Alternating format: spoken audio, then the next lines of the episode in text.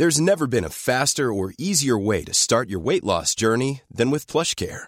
PlushCare accepts most insurance plans and gives you online access to board-certified physicians who can prescribe FDA-approved weight loss medications like Wigovi and Zepbound for those who qualify. Take charge of your health and speak with a board-certified physician about a weight loss plan that's right for you. Get started today at plushcare.com slash weight loss. That's plushcare.com slash weight loss. plushcare.com slash weight loss.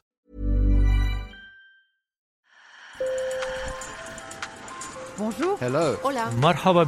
Sur le fil. Le podcast d'actu de l'AFP. Des nouvelles choisies pour vous sur notre fil info. Guerre en Ukraine, crise énergétique, changement climatique, l'actualité est souvent un peu déprimante.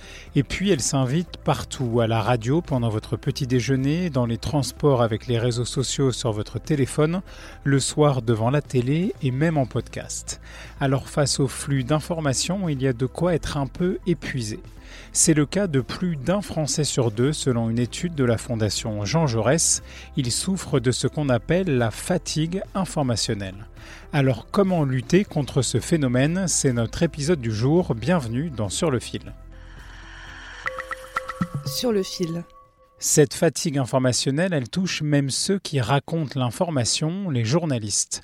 Amanda Ripley, une journaliste américaine, a écrit une tribune dans le Washington Post pour partager son secret. Elle a arrêté de s'informer depuis des années.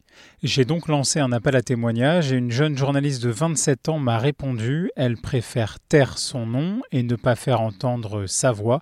On vous lit un extrait de son témoignage. Ça fait 4 ans que je suis journaliste et suivre l'actu m'est difficile, comme si j'avais fait une overdose. Comme je bosse pour un média scientifique, je ne regarde plus que l'actu science et j'ai réussi à m'échapper du reste.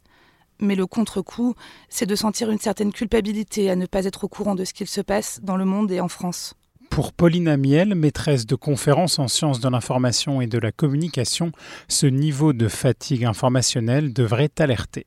Je crois qu'il faudrait qu'il y ait une réelle réflexion collective euh, sur cette question. Ouais, je crois qu'aujourd'hui, il faudrait qu'il y ait une forme d'état généraux ou une réflexion, que ce soit de la profession, mais peut-être aussi euh, des différents publics, des usagers, qui se posent la question de qu'est-ce qu'on veut faire de l'information aujourd'hui, quelle place elle a. Si on se retrouve avec euh, des tranches entières de population qui ne veulent plus s'informer, hein, qui font le choix de plus s'informer, c'est très difficile de continuer à vivre ensemble, de les inciter à aller voter, à prendre des décisions politiques ou autres, hein, c'est qu'un exemple le vote, mais en tout cas euh, démocratique, euh, sans avoir l'information nécessaire pour faire des choix en bonne conscience. Ce phénomène ne touche pas que la France. L'Institut Reuters a sondé les habitants d'une quarantaine de pays. En moyenne, 38% des sondés assurent qu'il leur arrive d'éviter délibérément les informations. C'était seulement 29% il y a 5 ans. Alors quelle solution? Delphine Taillac, journaliste pigiste basée à Toulouse, a commencé sa carrière en presse quotidienne. J'étais pas très satisfaite euh, voilà, sur euh, la primauté, par exemple, parfois donnée aux faits divers ou aux polémiques, euh, sur les informations qui peuvent être reprises en boucle sur plusieurs jours, puis ensuite on passe à autre chose.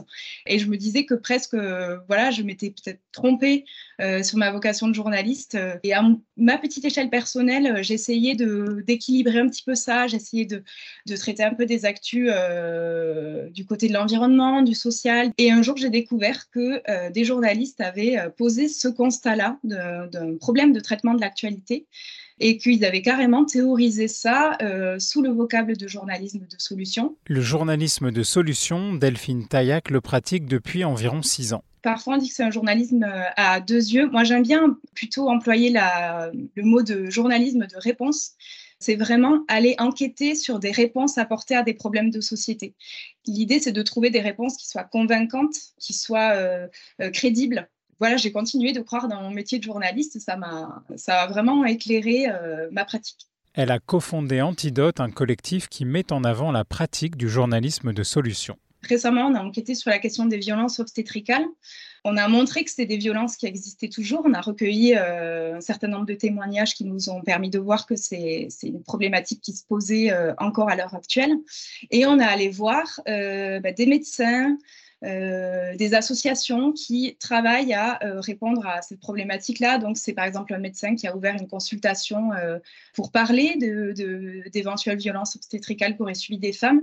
Et ensuite, ce que fait ce médecin, c'est de porter à la connaissance de, de, son équipe médicale pour améliorer les pratiques. Pauline Amiel, que vous avez entendu plus tôt, a écrit un livre sur le journalisme de solution. Je pense vraiment que, que ce, ce traitement différencié de l'information et que d'essayer de un peu plus qu'un constat ça peut participer à réconcilier euh, euh, le public avec, euh, avec ces médias. Elle détaille les critiques qui peuvent être parfois adressées à l'exercice du journalisme de solution. la première, c'est de dire que ça va être un journalisme qui enjolive trop la réalité et qui du coup peut avoir tendance à proposer un peu des solutions euh, euh, sans nuance finalement, alors qu'on on comprend bien qu'il n'y a pas une solution pour résoudre euh, voilà des problématiques euh, très importantes évidemment, mais que ça va être plusieurs solutions. Bon, ça c'est la première euh, critique. Il y a une autre critique qui euh, euh, qui dit que le journalisme de solution pourrait